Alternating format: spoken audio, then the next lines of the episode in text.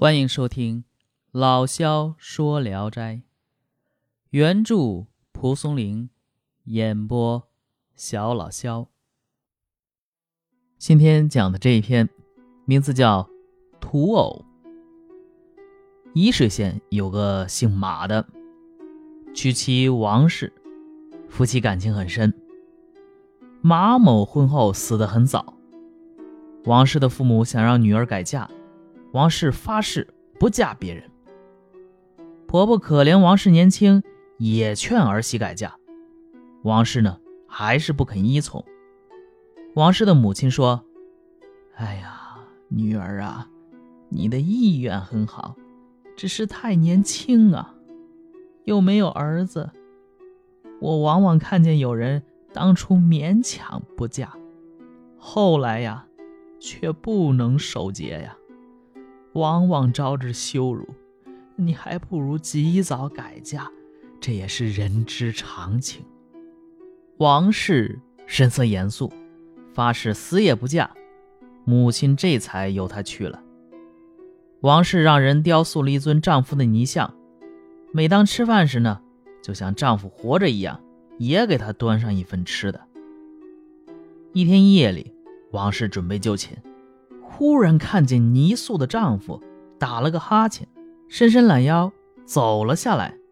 王氏惊骇地看着泥塑的丈夫，已经迅速长得像活人一样高，一看还真是自己的丈夫。王氏心中害怕，便喊婆婆。鬼加以阻止，说：“哎，别这样，我是感念你的深情，在地下也觉得心酸。”我们家有个忠贞的媳妇儿，几代祖宗都有光彩。我父亲在世时做过损阴德的事儿，所以本来应该无后，这也是我盛年早亡的原因。不过阴间念你矢志坚守节操，所以让我回来和你生一个儿子来传宗接代。王氏也泪湿衣襟，于是两个人呢，像当年那样。夫妻恩爱，到鸡叫时，鬼呢便下床离去。就这样持续了一个多月。王氏觉得腹中微动，鬼一试哭着说：“限期已满，从此永别了。”便再也不来。王氏呢起初没声张，后来肚子渐大，无法隐瞒，便偷偷告诉了婆婆。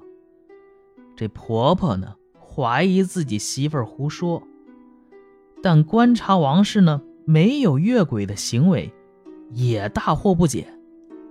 十个月后呢，王氏竟然生下了一个男孩。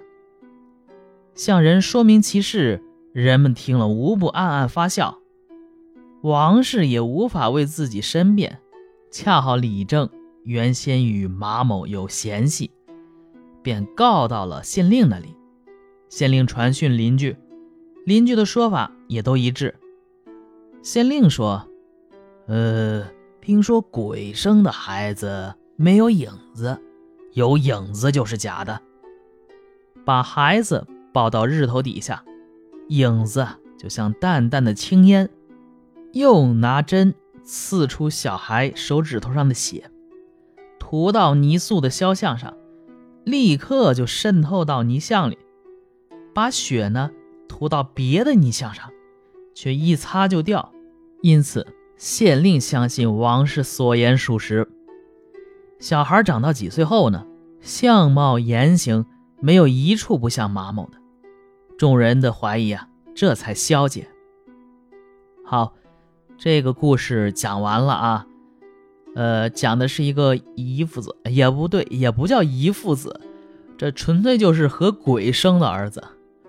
啊，在封建社会，丈夫去世以后，寡妇是否再嫁啊，无论出自于爱情，还是观念，还是自愿，还是被迫，都产生了沉重的心理和社会问题。《聊斋志异》在这方面呢有深刻的反应，比如以前讲到的耿十八，啊，丈夫算计妻子说：“我死了你可以改嫁”，结果真死的时候还又埋怨人家。然后呢，还有这一篇，后边还有一篇叫《金声色等等。如果抛开鬼神荒诞的情节，可以看到社会对于这个问题的真实态度和立场。王氏的母亲说：“汝至良家，然齿太幼，而又无出，每见有勉强于出，而宜羞于后者，故不如早嫁，有恒情也。”这话说的呢，体贴真实。切近人情，这大概也反映了蒲松龄的态度和立场。按照现代的医学观念，王氏有子肯定是荒诞的不能再荒诞了，他很可能是抱养或者是接种，但接踵而来的所谓的亲子鉴定，什么鬼的影子啊之类的，呃，实际上啊也应该称为鬼子鉴定或者土偶子鉴定。这也荒诞至极啊，却也是同一个鬼神观念下的派生物。